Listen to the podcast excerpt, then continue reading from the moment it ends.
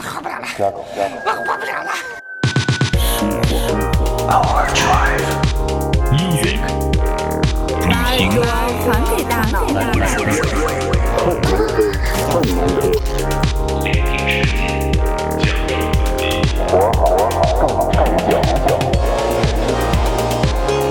This is Overdrive FM. hot, dense state that nearly 14 billion years ago expansion started. Wait, the earth began to cool, the autotrophs began to drool, Neanderthals developed tools, we built a wall. We built the pyramids. Math, science, history, unraveling the mystery that Hello，各位听众朋友们，大家好，欢迎来到新一期的过载电台，我是马叔。我是你们的鸡爷，我是丁丁，我是 Sheldon， 小旭，Sheldon 小小旭，Sheldon 旭啊，那么迎来了新的一年呢，我们过载电台今天不仅是这期节目的首录，同样也是这一年的首更，嗯，而且也迎来了小旭。那么在这儿呢，我们过载电台首先祝大家二零二零年新年快乐全都奔小康哎呀，对，奔小康是一个非常重要的任务啊！如果不奔的话，可能就被啊 可以，嗯 呃，当然了，节目开始之前还是要说一下我们的征稿啊，感谢大家又一年的陪伴和支持。过载电台也迎来了我们的，现在是已经迎来了，对对对，不能再说即将了，嗯已经迎来了我们第六个年头啊。我们策划的这个过载电台九一零二年末回顾节目，同样还是需要大家继续的来参与和支持我们。在过去的一年，希望大家能写下自己一年来难忘的经历和感悟，或许是生活中的点滴，或许感情上的波折，或许是一件值得自己骄傲的一年的成就，或许是今年做过一件非常操蛋的事儿。欢迎大家踊跃投稿，为自己一年画上圆满的句号。我们的邮箱是过载电台 at 新浪点 com，然后我们的微博私信呢，我们的过载电台六六六也可以给我们投稿。过载零一志和过载解梦呢，同样在长期的征稿当中，希望大家能够踊跃参与。哎，嗯，另另外呢，还有一个哎非常好的消息，对对对对嗯，对。呃，这个好消息呢，就是我们的第一款周边产品在微信公众账号内即将上线了哈。呃，我们终于在二零二零年初步的克服了这个拖延症这个 晚期症状，对对对是吧我们从我们又 T- 活过来了。对，从 T 恤拖到了那个卫衣，又拖到了现在的这个啊。嗯对，我们会在包括本期节目在内的四期节目里头，每期节目呢抽取一条最精彩的留言，然后为这位听众呢送上这款杯子，并对且包邮，哎，对，包邮这个啊港澳台及海外地区另算啊。啊，对。那么大家如果说想买呢，购买方式给大家说一下，关注我们的微信公众账号“过载电台”的全拼，然后点击周边产品就会看到这款杯子了。还有呢，我们不要脸的这个打赏链接，大家也可以 是吧？嗯那天我给点脸对，那天我啊上了一下微店，嗯，呃，在一九年七月份的时候，有人打赏了两块钱，不知道是谁。是，我已经半年没开微店了，是吧？是不是非常感谢大家？会是咱自己吗？不是不是不是，嗯，会是咱自己吧？这个套 好像有小号，对对对，嗯。那么，既然我们这期节目又把小旭叫来了啊，嗯让马叔先喝一口肥宅水压压惊啊。不是，估计大家心目中小旭都是一个非常这个神一样的存在。对对对，又魁梧又肥，是吧？而且我可以在节目当中告诉小旭啊，小旭你已经有线下粉丝联系到我说你回来了要跟你约饭，我去，不是吧？啊女女粉丝，女粉丝我啊去哦单身，哦啊，长怎么样？我觉得我把把关吧觉我觉得还不错吧 啊，啊就是减减肥会更好啊。那既然说到小旭呢，我们这期节目就跟小旭说的事儿没什么关系啊。大家看到我们节目这一期的这个 title 啊，如果有的有心的观众可能能已经想到了，可对能跟小沈阳或者赵本山有关系啊。但是我们这个背景音乐一响啊，就把你拽回来我们今天的主题了啊。嗯，别太放肆，没什么用啊。乡村爱情，May the force be with you。对对对，乡村爱情，对这个银河系乡村爱情啊，嗯，讲了什么事儿呢？我们今天要说说这个这个一个系列电影，对吧？嗯对大家肯定也也都想到了。那么在说这个之前，先大家想一想吧，这个咱们最近关注过或者大家比较喜欢的这个所谓的系列电影，能说出来的都有哪些像什么异形啊，啊？嗯还有漫威宇宙啊，嗯，速度与激情啊，谍影重重，对，最近都看过，还有别的没有？还有一个非常牛逼的就是星际迷航。啊，对，对这也是。嗯，丁丁，你最近看过什么没有？你在你心中比较牛逼的，你觉得能能我觉得比较牛逼的国仔也算，啊？对，对这个也是。但是说说国仔，我是 上了班以后才开始看。这也是一个没有赶上华语的大 IP 啊。对对对对，小旭呢，你有什么？哦，我就是比较喜欢那个《速度与激情》，看《速度与激情》就是呃初中的时候看《速度与激情》，然后里头那个 hiphop 特别牛逼，感觉。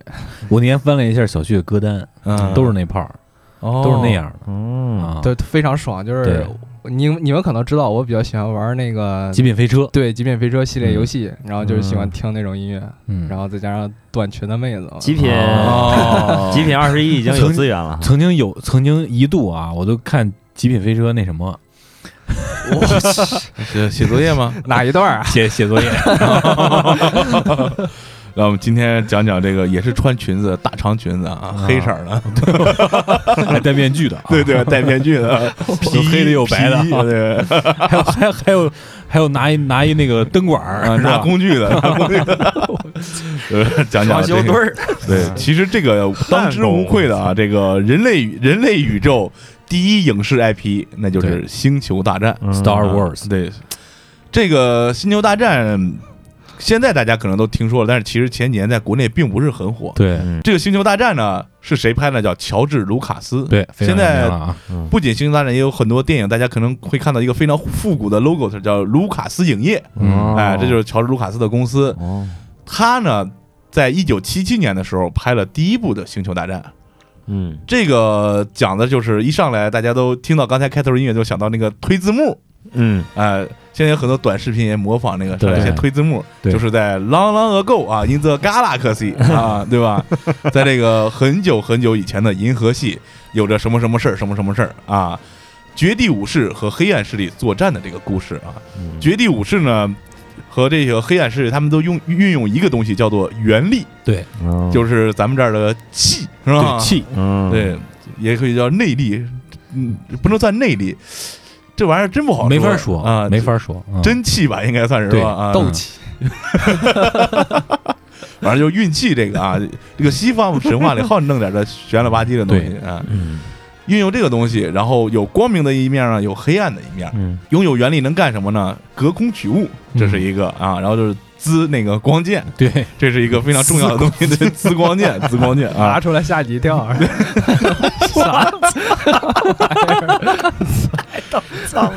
然后它还有一个非常厉害的这个功能，就是这个意志薄弱的人，他可以用原力控制你一段思想，嗯就让你干嘛就干嘛。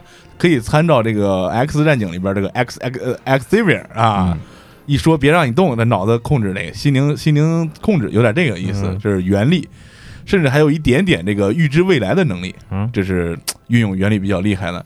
这个故事呢，主要以三条主线，就是银河共和国如何变成银河帝国，然后有个内战，嗯。之后呢，因为成了帝国以后就是独裁专政嘛，，对，就会有起义军起来跟这个帝国在对抗，嗯。然后其其中呢就有这个绝地武士，它的发展有兴衰啊这些的一个故事脉络，然后还有一些乱七八糟的东西，这个东西可以说是当时在一九七七年的好莱坞电影横空出世以后，对之后的整个这个好莱坞。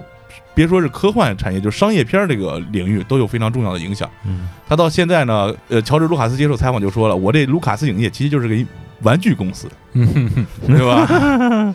这个 都是做道具的，做道具的，这个可能陈儿来能说两句。对对对，而且像我们这个基爷去外边玩的时候，还给我们那个十四爷，我们的美工啊，对对对，嗯带了一个风暴步兵小白兵啊啊，对小白兵，他还有漫画啊、小说啊，包括马叔买了电子游戏，啊嗯。基爷也会免了一把，嗯赔钱啊，这是。所以他整个方方面面都是可以说是成体系的一个东西，一直到现在。对，呃，然后在近两年从这个《原力觉醒》开始，也在一步一步的进入中国市场，但是票房呢也是一步非常一步非常惨惨啊。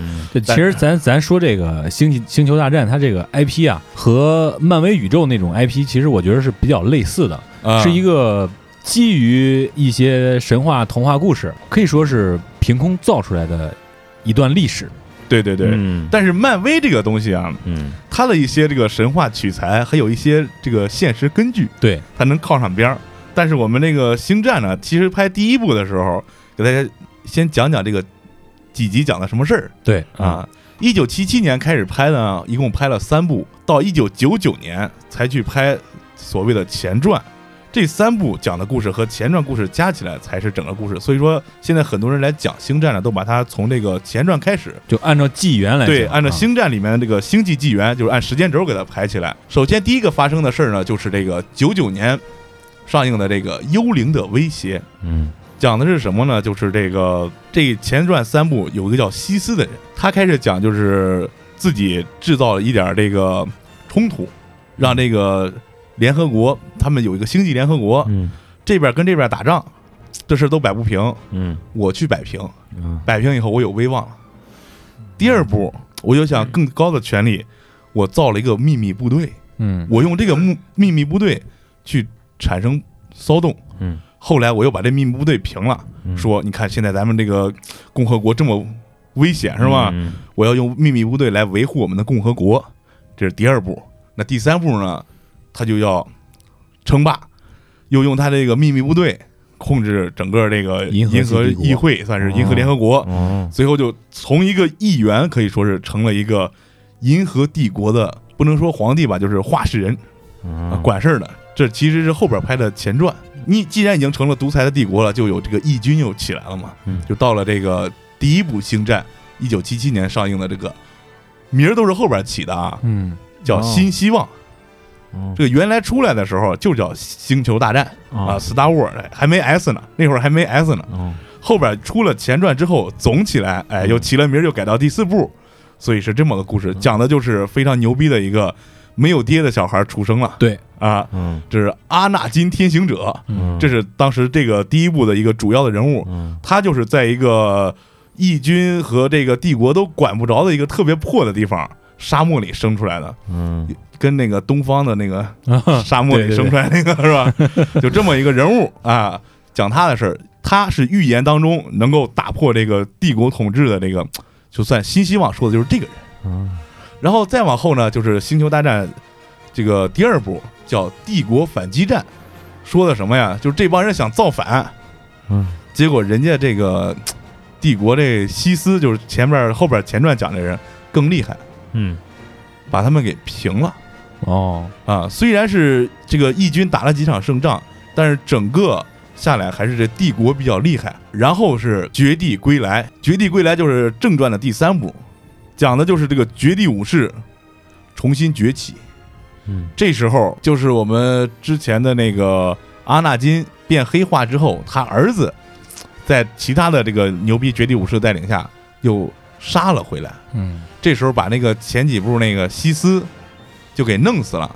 同样，这儿子把他爹也给打倒了。嗯最后还有父子相认的温情时刻。对，这个场面就代表着这个帝国的陨落哦啊，这就算完事儿了。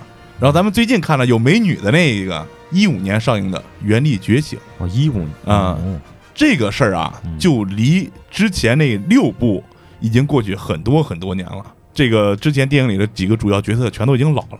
嗯这时候是帝国已经没了，但是又新兴起一个叫第一秩序嗯这么一个势力，这个这么个势力。这哦第一秩序这势力是怎么来的呢？之前这几部里面有一个主要人物叫韩索罗，嗯，哎、不是韩国人，也不是中国人啊，啊。跟这个韩索罗 is the bitch，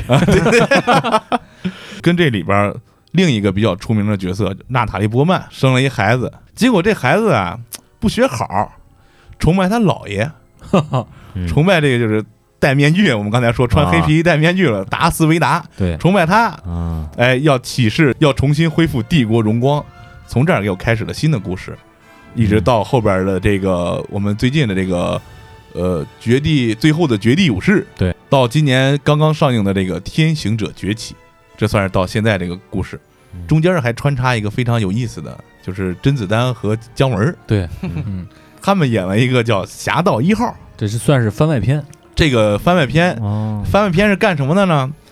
在这个卢卡斯影业把这个卖给迪士尼之后，嗯要重启这 IP 嘛，就出了我们刚才说这个新的几部，他要把之前的这个坑还有一些补丁补上，嗯就用这个侠盗一号去补了补啊，而且这个侠盗一号特别敬业。这个新希望之前，公主收到一个密信啊，讲了里边一个死星的绝密计划，就是侠盗一号给偷出来了。然后为了不给这个主线人物添麻烦，全军覆没。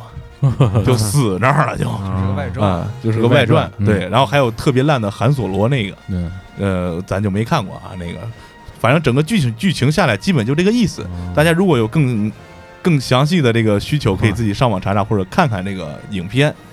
我们今天讨论的重点呢，是这个 IP 到底是怎么回事儿。对，哎，引导一下大家。对，先给你说说有这么个电影啊，说说这 IP 为什么这么牛逼。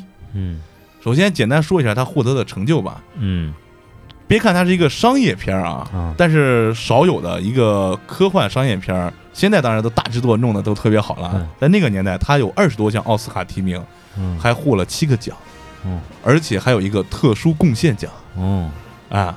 这其实对比现在就漫威宇宙这些片儿，漫威宇宙其实没有拿过什么奖。漫威宇宙它是纯商业片儿，对但是另外一个比较讨巧的那个 DC 宇宙就想着弄一下子，对啊，嗯。就拍了今去年那个小丑嘛，嗯，而且正是这个《星球大战》电影开创了所谓现在的这个粉丝文化的先河。哦。对。嗯，这里边有一个事儿，就是乔治·卢卡斯在拍完《星球大战》前几部的时候，嗯，已经过了十几年才会想到再拍前传。这时候官方为了宣传，嗯。说咱整个这个嘖影迷大会吧，哦。结果隔了十几年了个老电影影迷大会去了两万多人 啊！这个一会儿我们有机会再说说这事儿啊。嗯而且大家开头放的我们那个谢尔顿是吧？对，一群人都是这 星战铁粉儿是吧？啊嗯，然后这个卢卡斯在拍第一部星战的时候，他就去考察市场嘛，发现说现在好莱坞别看拍电影拍的这么好，做这个影视特效的没有，不行啊，不行。跟不上我的节奏啊。嗯然后创建了一个小小的工作室，叫工业光魔。对，现在国内的很多大片儿也都去找工业光魔，哦估计是钱儿没给够，反正看着也不怎么样。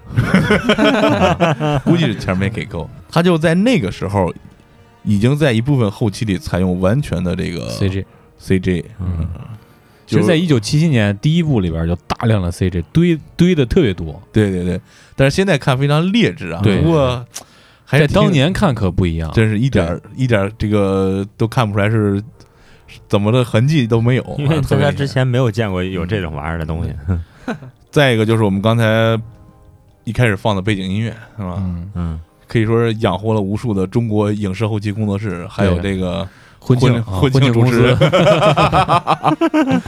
对我给他们做那个颁奖颁奖晚会那个歌的时候，经常用这个嗯呃著名的 background music 作曲家约翰威廉姆斯啊，然后我们再说说这个由星战产生的一些文化符号啊，嗯。它其实对现在可以说很多这个，尤其是极客一代，就这帮极客，包括我们这个程序员小旭啊，嗯。网络暴徒，对。其实都是有一定影响的啊。其实可以说说就是为什么会对极客有非常大的影响。首先，这个电影我觉得就是特别的未来，就在那，因为它不是第一部嘛，嗯。第一部大特效，然后第一部那种就是大场面的那种特效，就是感觉就是非常的未来，尤其是那种就是一个天一个特别黑，然后多少个星球，一个震撼的航空母舰过来，嗯对，就我感觉就是就是我之前我小的时候，我爸租碟儿看的这个电影，哦，但是但是现在剧情可能有点记不清了，但是我就是有点记着那个航空母舰。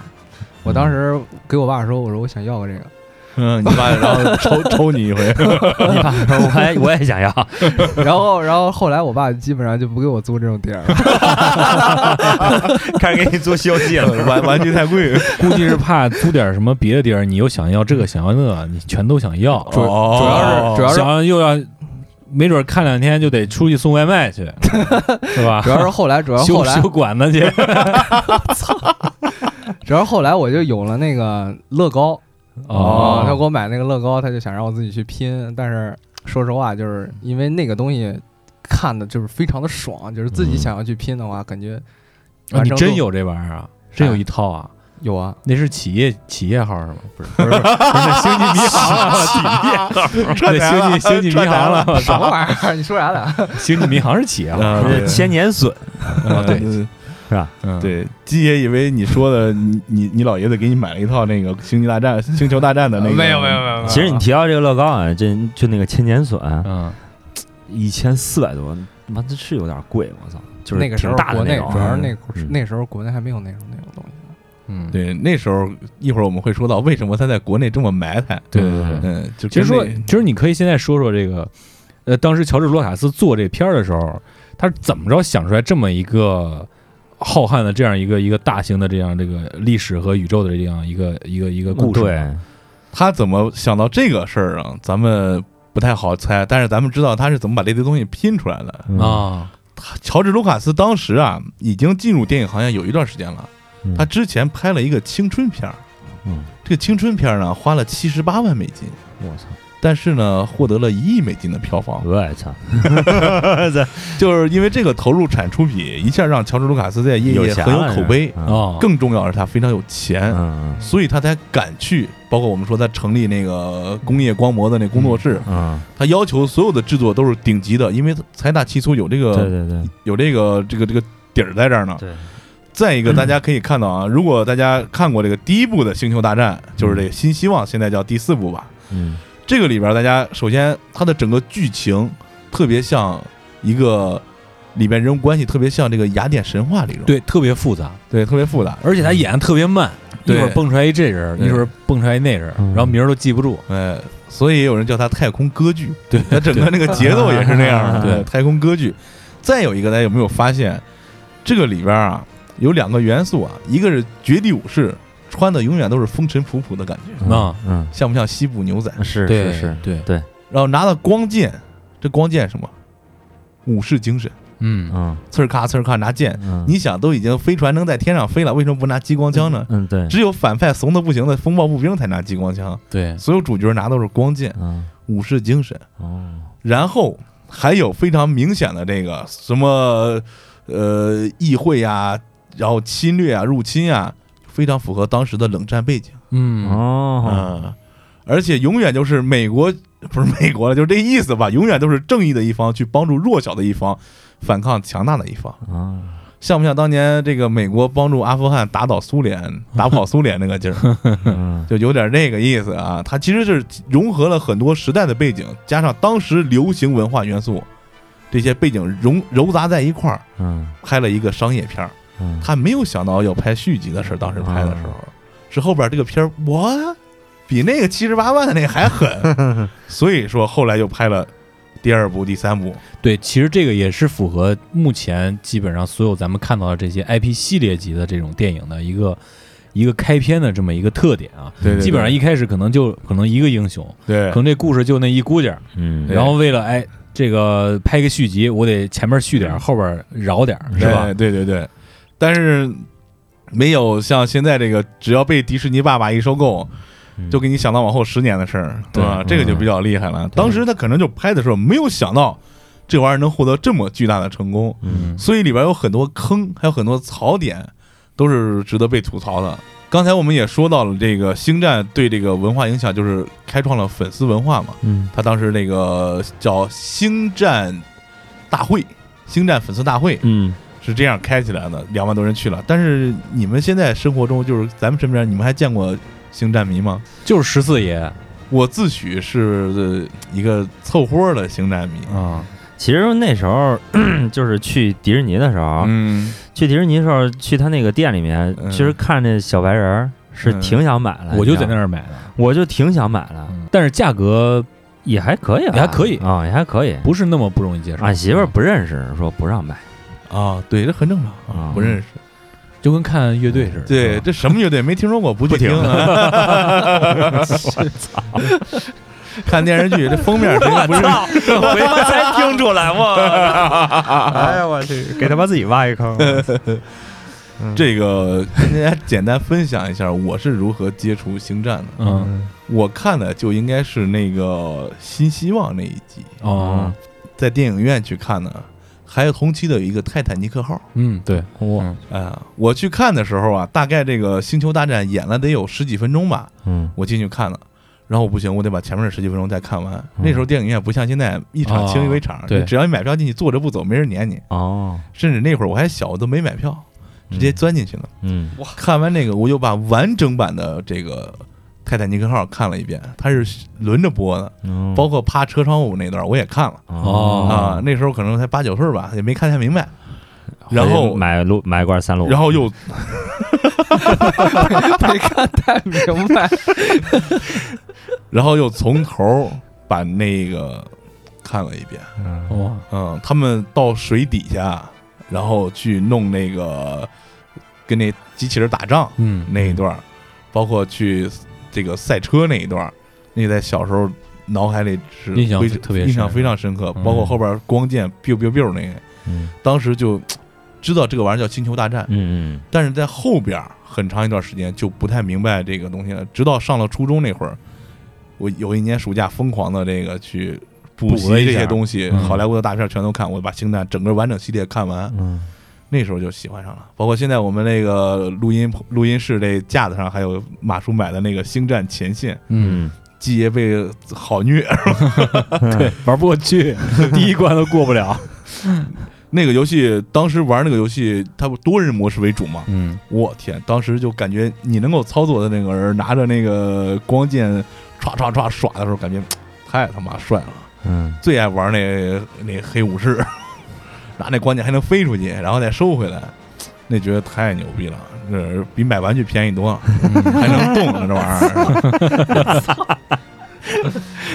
但是在身边，除了就是我们刚才说我们的美工十四爷之外，真是很少对再能见到这个痴迷星战的。我倒有一哥们儿最近买了一全套的啊，海王的大叉子，啊，这个这个 美队的盾，雷神的锤子啊，我们都说他你这配上盾配上叉子能去火车站当保安了，防爆牌那那那个防爆叉，你他说那叉子举不起来，太沉。哦。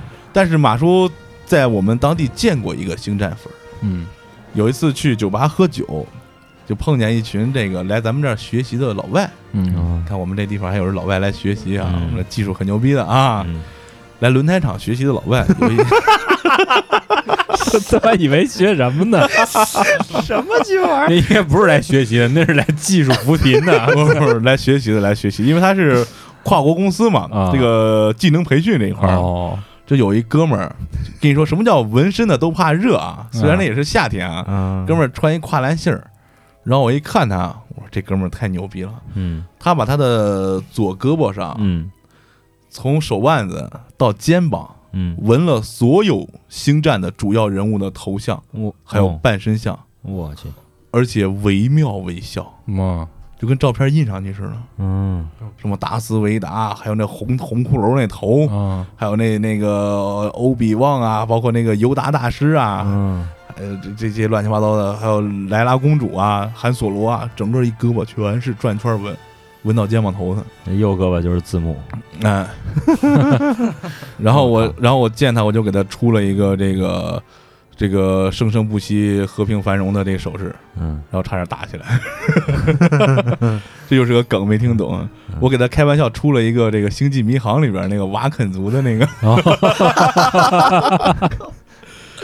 但是那哥们儿说有人能认出来他那纹身在咱们这儿，他也挺吃惊的。对嗯就是铁粉，真是铁粉，嗯纹的太牛逼了。我估计这小伙一年工资搭进去能纹那一胳膊，嗯干轮胎厂的估计。嗯 反正这星战粉丝，我觉得痴迷的就就是是特别特别别特别。特别痴迷。嗯嗯，而且大家现在看这个漫展，国内现在漫展也越来越多，也也越来越多了。嗯。但是你不管什么形式，还有什么主题的，肯定有黑白兵。对你总能看见几个黑白兵，还有几个穿袍子拿着灯灯管啊。对对对，是。这是非常有意思的，这影响很深远，可以说是对这一块儿。嗯。然后就是星战电影里面的梗这梗其实特别多。特别多，而且都说不出来，但是有两个最出名的，嗯，就我还挺爱学那个。I am 就是带翅膀飞的那个。哦，哮喘哮喘病人，哮喘病人，嗯，嗯这个呃星星战迷在怼这个星际迷航迷的时候，经常用一句话：你们电影里一个哮喘病人都没有。只要戴上面罩，面罩说话都是那样的。哦哦哦好，戴面罩再一个更牛逼的梗，就是星战每一集，都得认爹。然后还得断手，，对，哦。咔咔的把手砍断，不管是主角还是这个反派，对，都得把手砍断，以至于到现在，嗯。很多电影只要一断手，就有人底下说这是致敬星战，哦，其实是不是也不一定。那金庸也致敬，哦，对对对，我操！有人就拿这个吐槽说，那他妈这个《神雕侠侣》是最早致敬星战的。说到刚才说到这个致敬了，其实有真的有很多的影视作品会去致敬那个嗯啊、也包括很多这个刚才我们说跟极客相关的这些，嗯，只要有极客，有一个玩电脑的，这玩电脑的肯定得给你提两个星战梗。对，哦对，就是那个《生活大爆炸》里头不是，我记得哪一集就是刚认识 Penny 的时候，嗯就是看他们看他们四个有没有什么娱乐活动。嗯那个时候他还哦，不认那集，我还真真看了，那时候那时候他还不认识那个那个那个小哥，就是卖那个手办的小哥呢。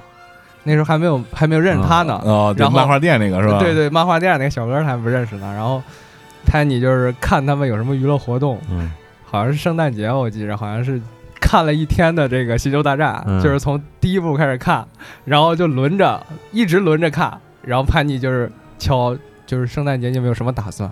我们正在享受《星球大战》我去，嗯当时就是我、他肯定是不能理解，就是为什么这帮人那么痴迷，嗯嗯因为。因为主要是这帮人啊，还有特别无聊的地方，就是还给你解释，嗯里头有什么原，什么科技原理。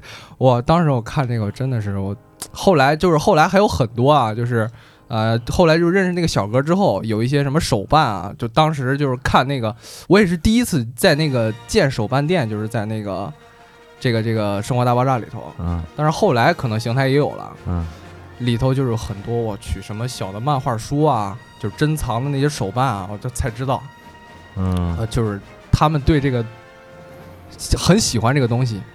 其实我也想要，嗯只不过咱这儿没有。嗯 有的也太贵，太贵，嗯对，太贵而且有的也太贵。嗯。而且《星球大战》里边这个主演人员还去这个《生活大爆炸》里客串过。对，嗯。就是有一集不是他们集体去看 去去看那个《星球大战》，然后他就是那一集他们要上映，嗯。然后他们集体去看，嗯。然后就有一个订票，嗯。就是那个 Sheldon 订了一张票，嗯然后他他自己没时间去看，嗯然后就挂到网上，就挂了一个很高的价格，说什么珍藏，没人买，嗯很尴尬。就是因为喜欢他的人啊，就是非常的喜欢；不喜欢他的人就感受不到其中的这种价值，嗯就是在那个剧里就能有一个很好的体现。给大家讲两个吧，我这也是在找咱们今天这篇内容的时候看了两个视频，嗯其中有一个非常牛逼的电影叫做《太空炮弹》。这个电影操蛋到什么地步啊？这个剧情粗制乱造，这演员瞎编乱凑，他整个电影都在黑星球大战，啊，嗯整个电影都在黑星球大战，上来就先断个手，这种感觉是，嗯。然后各种梗，然后说什么赶不上车了，买不着票，乱七八糟都有。嗯。然后最牛逼的是这个电影，乔治·卢卡斯给他们做的特效，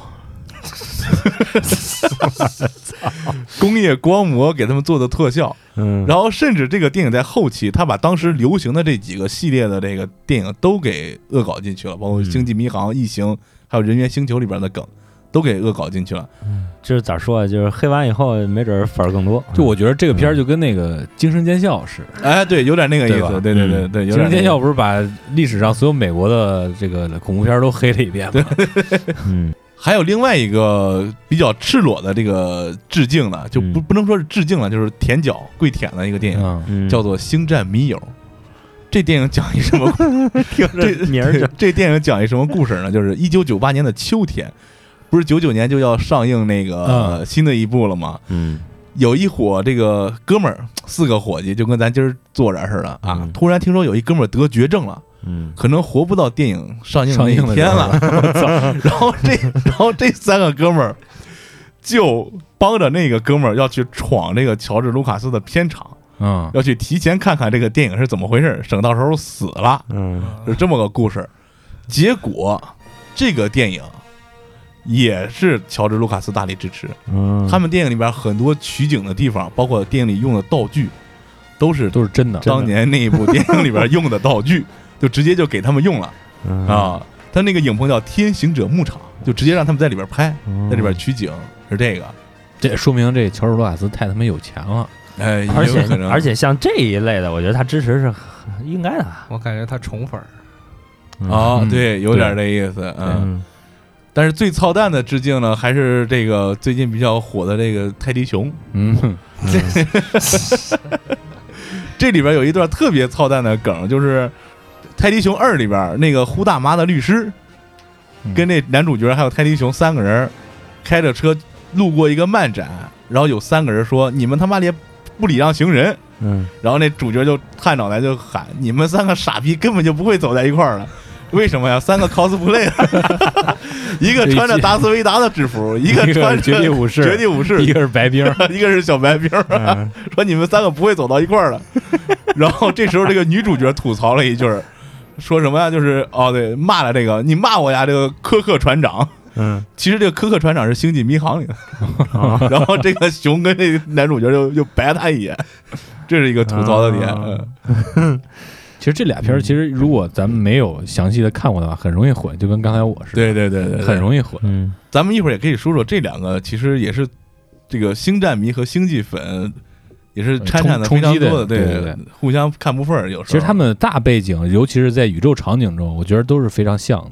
对对对，基本上等于是星战是一个大背景、大的这个大起大落的，而星际迷航是在一个大背景当中讲了一小波人的故事，对，有点像《侠盗一号》那个感觉。嗯，新迷航我星际迷航我也没看过。其实我我一看这名儿我就不愿意看，不就是船飞飞丢了？没没那么简单。反正星际迷航大部分都是传飞我看名儿就是船飞丢了。他是好弄这事儿，弄对，着而且而船飞丢了而且我觉得这个《星际迷航》可能比《星战》入门更简单一点，哎，对对对，因为它更贴近这个现实一点，对对更贴近不不像是《星球大战》这样，它完全凭空造出来一个一对个一个东西你。要首先架构一个背景嘛，对嗯对像那飞无人机的不喜欢看。就是我第一次，看《星战》的时候，就是拿马叔那盘看的时候，看了半天就不知道说什么。这个电影快结束的时候啊，你才知道这前面全是在铺垫一个大的背景。哎对，嗯。嗯，所以说，有人去说这个《星战》是属于肥皂型的这个这个商业片，嗯，对对对，嗯。其实他早期要不说他没有想到能拍成这么牛逼、这么有影响力嘛，所以说前期的这几部剧情是特别肥皂的，对。特别肥皂的，尤其是是像我这种看电影特别特别细致的人，嗯我每一个镜头我都不想错过，每一句台词我都不想错过。嗯结果看着看着看着记了半天，没什么关系，没什么关系。除了这些致敬电影呢，我们还得提两个重磅的人物，对，就是致敬的小迷弟。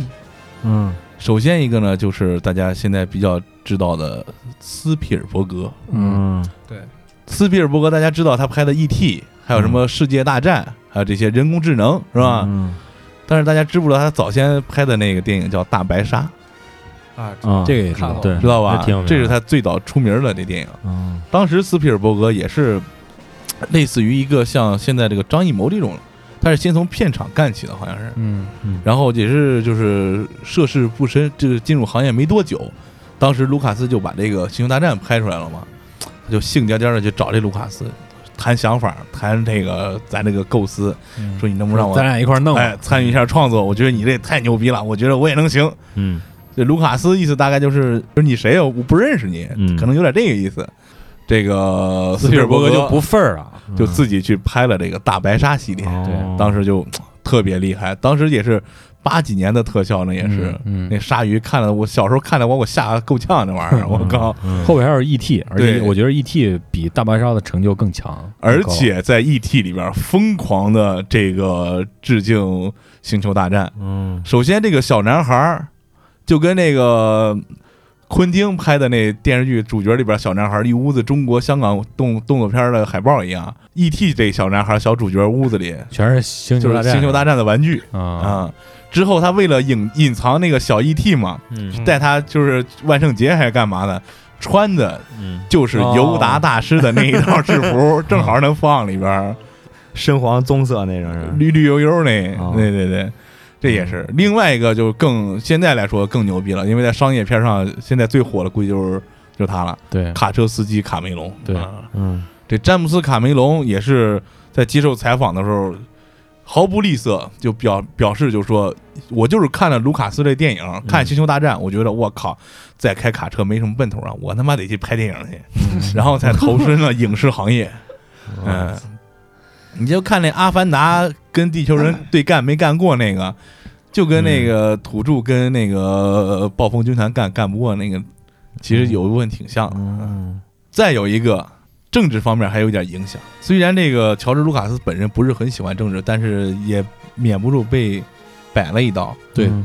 就是冷战时期的星球大战对，嗯。计划，哎，里根总统推的这个计划嗯。也叫星球大战。哦，啊。我曾经有一段时间，我以为是有这计划，所以这美国商业片儿我得拍个这电影，是吧？啊，其实他是看人家拍电影，觉得这名儿不错，直接拿来用了。哦，啊，乔治卢卡斯知道以后特别不忿儿，就把后边一部这个就在这个《幽灵的威胁》当中，就是这个前传的第一部当中，把这个反派嗯。名字起的叫叫什么？叫纽纽特冈雷。哎，这纽特呢用的就是当时众议院长纽特的名儿，这冈雷呢就是把里根的名儿翻过来嗯。放在电影里了，嗯。就被干死了。被爆了，嗯。被爆了。啊！那咱们现在已经把这个星战吹上天了啊，嗯。已经这么牛逼了。但是就是咱们可以捋捋为什么身边没有喜欢看星战的。对我，但我估计听众现在也听了一脸懵逼，对，这这这这是电影是有这么牛逼吗？啊，就就跟大家讲讲为什么这玩意儿没这么牛逼，是吧啊？在咱们这儿没对对，这么牛逼在咱们这儿为什么没有这么牛逼？对，得说咱们这儿啊对，不能说中国，得说咱们咱们这这儿啊，首先呢，就在星战刚刚出来的时候，那时候中国还没开始引进外国片呢。对，有啊了有了有苏联的，哦，对，有苏联，还没那会儿还是这个资万恶资本主义的时候呢啊。虽然没人看过这个电影，但是有人发表了一篇社论，对，而且是在顶级官媒。对啊，啊，发表这么一篇社论，就是大家经常能在电视新闻里看到的啊，啊。什么社论啊，什么什么报，啊，对对对对对，嗯。说当时就是它是七八七七年上映的嘛，对，我觉得值得把这原文念念一念，对啊。啊，七七年上映的，七八年就这这个社论是这么写的：这样一部影片如此卖座，反映了美国广大人民对现实的不满，他们希望从虚无缥缈的幻境中寻求慰藉。同时，这也表明美国好莱坞设置的色情和暴力影片已被人们所厌倦，唯有花样翻新、别开生面的噱头才能吸引观众。但是这股风又能维持多久呢？整个资本主义文化的腐朽没落，注定了美国电影事业是找不到真正出路的。牛逼了，我操！这就是嗯当年这个《星球大战》刚上映的时候，在国内的反响对嗯啊，就是但是其实也可以理解，因为那个年代正好是这个意识形态对抗最激烈的时候对。嗯，但是马上过了这段时间，这个可能就有所缓和了，到了嗯七九年就有所缓和了。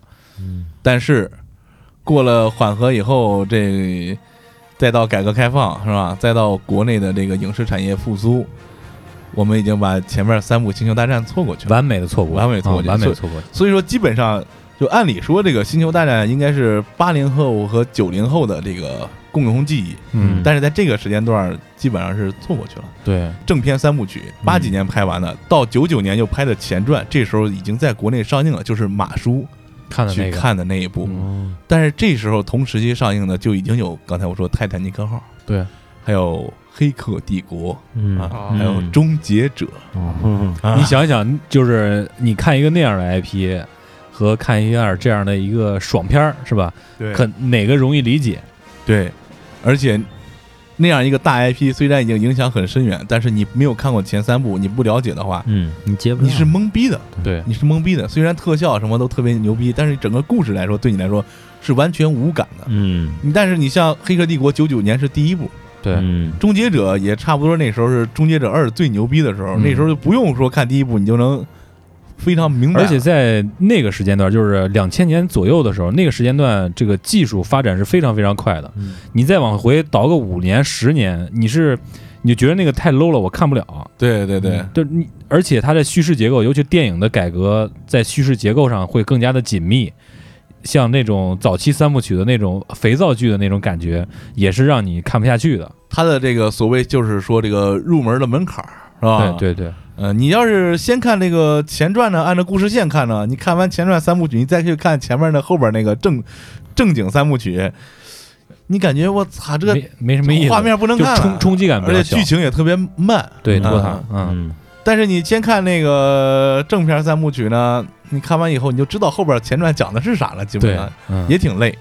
再一个就是它的整个叙事的结构，还有它的这个背景都太复杂，嗯让中国观众再去零几年以后再去重新看那个就没有那么简单。你像漫威布局的，它从钢铁侠、蜘蛛侠这种开始一步一步来，都是特别简单，而且对画面什么做的对，他特别他其实故事线相对来说比较简单，嗯。挖也是比较好挖的，，对。嗯。人物也没有像这么多这么繁杂，就比较集中吧，那对个漫威的，对。对。再说比如说现在的什么 Jason Bourne，还有那个呃侏罗纪公园，嗯，包括这碟中谍，一个就是 biu biu biu，一个就是恐龙吃人，再一个就是来回跑。就是其实他们还是贴近 现现实更多一点，但是星际迷航完全是一个架空的状态，不是星际迷航了，星球争霸是完全一个架空的状态，星际争霸，星球大战是一个完全架空的状态，对对对。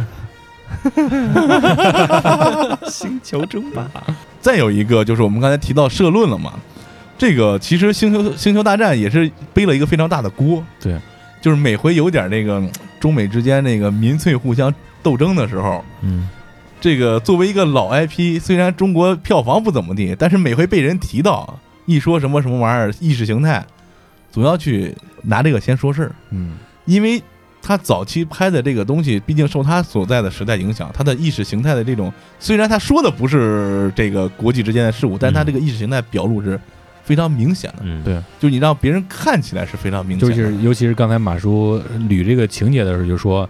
呃，有一帮人会去帮一个弱小的人去对抗一帮强大的人，一帮邪恶的人，哎，就这就这事儿。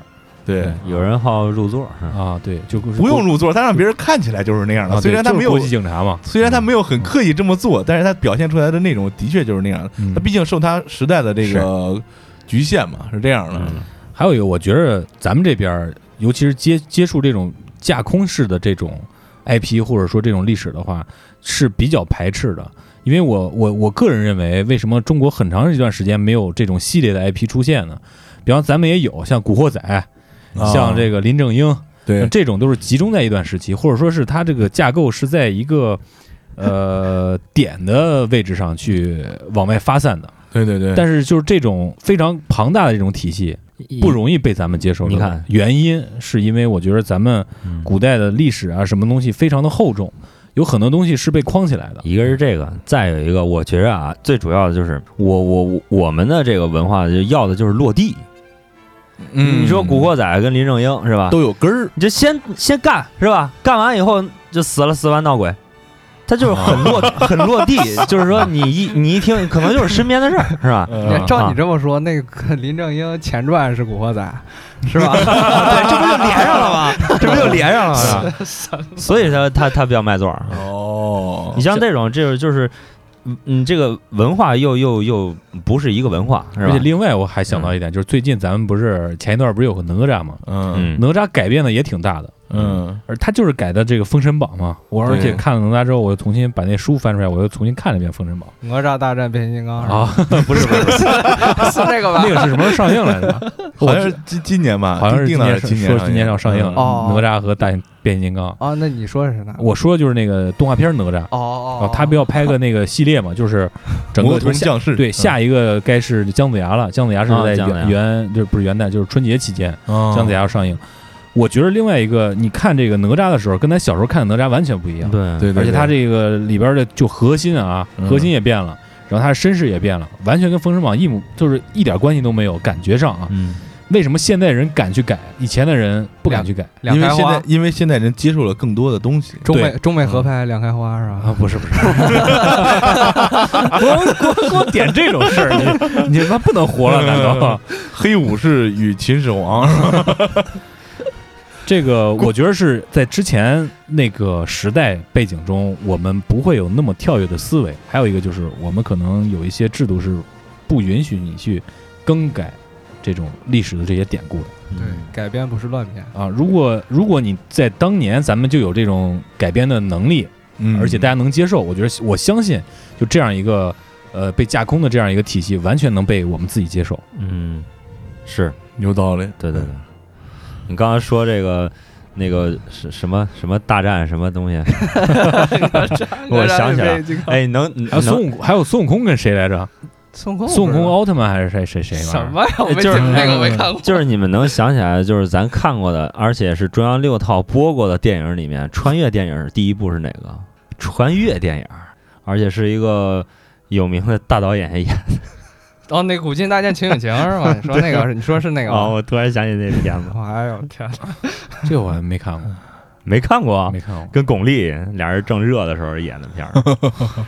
我倒是看过《黑猫警长与变形金刚》漫画书，我也看过那个，还挺好，还挺严谨。还严谨，我操！呃那这那要是说出续集，只能出五集。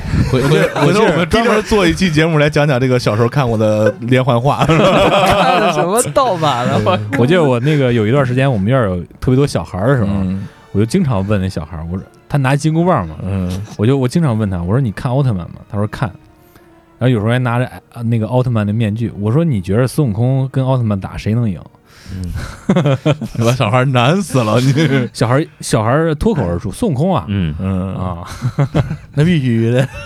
七十二打一个是吧？嗯，差差的有点远啊，差的有点远，咱们把这话题再收回来啊。嗯，虽然那个挺惨是吧？但是咱们值真的值得一看。值得一看。但是咱们讲了半天，这个星战到底讲的是个啥？嗯，是吧？讲的是什么？鸡爷喜欢给大家分析分析内在，是吧？不是，我也是听别人说的啊，哦所以我我就又看了两三个之后，哎，觉着这个事儿可能就是这么个事儿。他讲的就是异形八卦，就是咱们不是说有原力吗？嗯原力有邪恶的一帮，有正义有正义的，的一帮。对，其实真正的人间的善与恶，大家是同时并存在这个世界上的，而且它是相互平衡的一个状态。嗯。咱们在看这个影片中，帝国的时候可能被黑暗势力统治了，然后光明的势力要崛起起来，对，要互相制衡。嗯。然后这个当光明势力逐渐扩大的时候，哎，突然光明又突然他自己就变成黑暗了，对对，然后又有一帮人来去制衡这个事情。嗯。最终的结果就是原力就是要平衡这个世界，平衡和和平其实是一样的。这个原理可以翻译成道，对。嗯道法自然啊，道法一切啊。而且这个片子给人一直在出现的，就是他每一个军团或者说每一个势力崛起的时候，嗯。都会给你非常大的这这种希望在里面。嗯。不管是这个这个结局是相对相对来说比较悲情的时候，嗯。还是比较什么的时候，它经常会有在异星的这种日出啊、日落啊这种这种场面出现，嗯。给你的感觉其实并不是一个一一个丧片或者一个什么样的片子，它就是一个非常平和的讲世界需要这个样子，嗯。而不是希望要哪个势力崛起来，我要跟谁干，不是说怎么着怎么着，嗯。还是得坐下来谈一谈嘛。对对对。嗯，还要有共识嘛，是吧？对对对对，嗯，嗯这片儿该九十年拍。当然，基爷就是讲的这个比较深入啊，但是我觉得就是以我这个看过来，包括小时候开始看嘛，我觉得这个还是一个，他一开始是当一个商业爽片来拍的。嗯对，但是后来越拍越成功以后，他就发现，我如果想让更多人去关注这，我必须得有一个赋予它一定的内涵和它一个主题在里边啊。但其实它一开始的背景设定还是很粗糙的，有时不刚才我们说冷战嘛，嗯它很多的这个设定都非常符合冷战情节。嗯然后这样一步一步过来，到现在被迪士尼爸爸买了之后，更要推出新的这个环节。但是我觉得，就算你没有看过老的星战，你去看这个新的星战，它的可看性还是比较高的。嗯但是这个票房在国内的确有点脱节，一步比一步这个稀松啊。其实我觉得这个最最最最最大的这个原因，就是因为它之前的架构过于大了，而且我啊。能够发现，就是近两期不是不是近两期了，就近两部，它在极力的去摆脱之前的那种设定，对对对。甚至有时候就是老的星战，你们也觉得这是这是狗什么狗什么。啊，就是因为因为因为之前那些东西完全在新的一这个在那个迪士尼这儿就给推翻了，嗯对就很很容易就是让大家迷惑，这也是他现在这个得分现在比较低的原因。因为那个没看过的不会去评分，评分的都是原来的星战迷，所以对对分就越评越低。对嗯嗯是有这种可能。对，而且再往后的发展，咱们也不知道会成为什么样的。这最新的一部，据说是口碑也是有点滑铁卢。是啊，嗯就像我们刚才提到那个致敬电影《星战迷友》，嗯其实他们在最后这个走进片场要看电影的时候，其实也说了一句这么一个台词儿：“万一是个烂片儿咋整也不是没拍过烂片儿，呃有吗？对对对是吧？游侠索罗，？” 但是不管怎么样呢，呃，这个新的这一部《星战》呢，如果大家还有星战情怀或者想看个热闹，还是推荐大家自己去电影院去看一下，对啊，然后再嗯告诉我留言告诉我们你的感受如何。嗯，我们今天在这儿呢，最后虽然分析了很多在中国站不住脚的原因，但是我们我还是觉得它是宇宙第一大 IP。嗯相对《星际迷航》来说，虽然我个人更喜欢《星际迷航》的设定，但是不能否认，《星球大战》仍然是宇宙第一大 IP。这个影视行业是撼动不了的，除非迪士尼再接再厉，可能就真把它拍呲了嗯啊。但是目前来看，还是一个值得你去了解一下的，是吧？你可以去看看什么速读啊这些的，把前面故事简单给自己铺垫一下，然后去看看你能不能接受。但是我觉得这片儿还是真的，你回去抱张盘看吧，啊，真挺有意思的。嗯，很，其实我认为值得一看，要不我不会买全系列的这个嗯碟儿啊。碟儿，碟儿，对，买买盘。那那行吧，那我们也把这个故事也讲完了，我们的观点也跟大家分享了。呃，主要还是建议大家有机会可以去看一看，是吧？嗯，那我们就进入我们这个 May the Force be with us，愿这个原理与这我们同在说话跟，那外星人一样口气。别太放肆，没什么用环节啊。嗯我们真的很不错啊。嗯好，首先我们一起来看一下留言啊，这个软乎毛这位朋友，呃，在太平洋大逃杀档案里面留言说啊，之前看过这个很感兴趣，没想到过载讲了开心，啊，开心。啊，啊。就是一看这丁丁就是年年岁大了，跟不上那网络用语。啊非常感谢这位听众啊，我们这个是没得讲了，找了一这稿儿，哦，这个让我念啊光。说大实话。啊，对，同样在这一期呢，零落一刻啊，给我们留言，今年最难忘的事就是同马叔和小伙伴们一起同屋共寝、扛枪战斗的操蛋时光了吧？跟这期好像没什么关系。哦，对，但是他留了个言，我一一纳闷儿，我说这谁呀？哦，原来是我们一起扛过枪的大哥，哦，扛的谁的枪？扛的是五六式半自动步枪。这是我们前一段马叔消失那一段时间，这个参加我们光荣的中华人民共和国民兵啊，嗯，对，非常酷啊。对！下一位，我是李酷酷，在九一零二年圣诞歌单中留言说：“不错的马，还是过载的感觉。感谢感谢。我们音乐节目虽然现在没什么人听了，但是不能断啊，”对，嗯。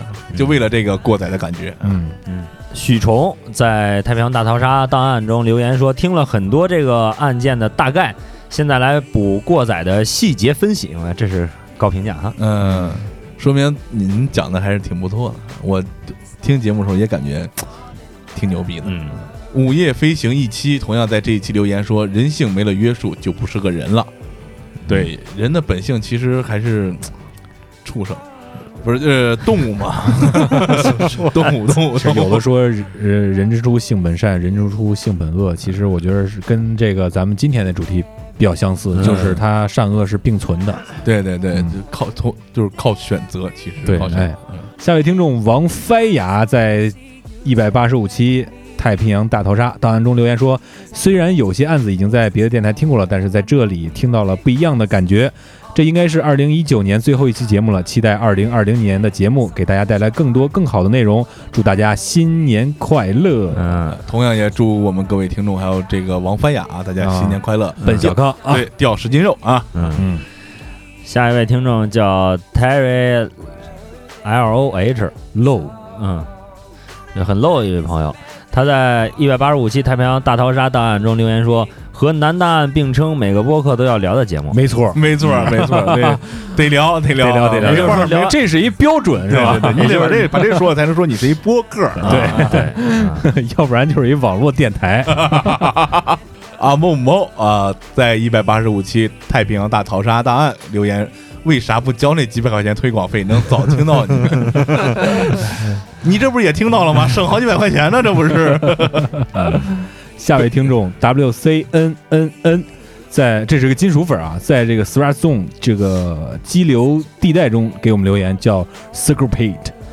啊，这个布罗罗这位朋友在一百五十九期 J J J J Generation 那留言，别他妈让我念英文，操！他说老高那个特别好看，你看去呗。这就是我绝对不剪，我这老高这的确好看啊！这个关于老高这个，我们以后会专门做一期节目给大家讲解。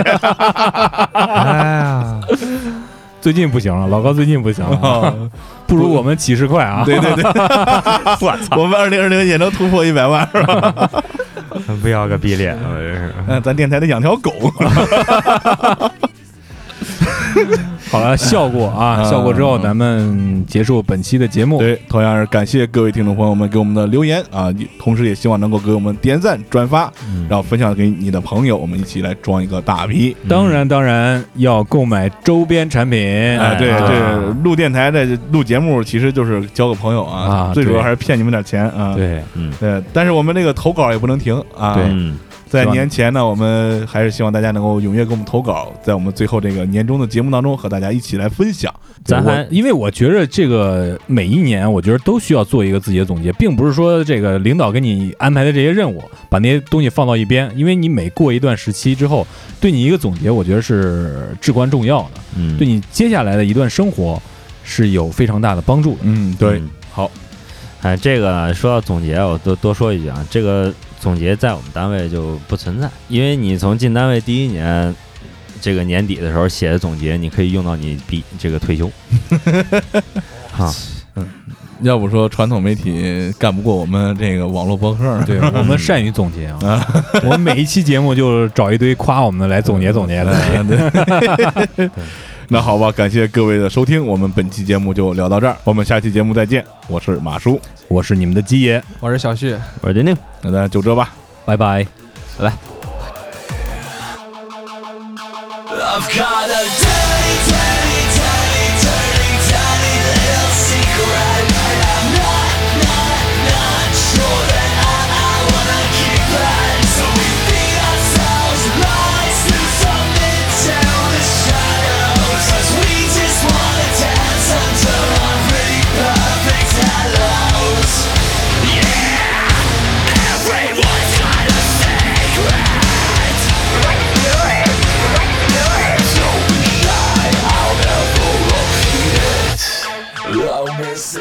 谢收听本期过载电台。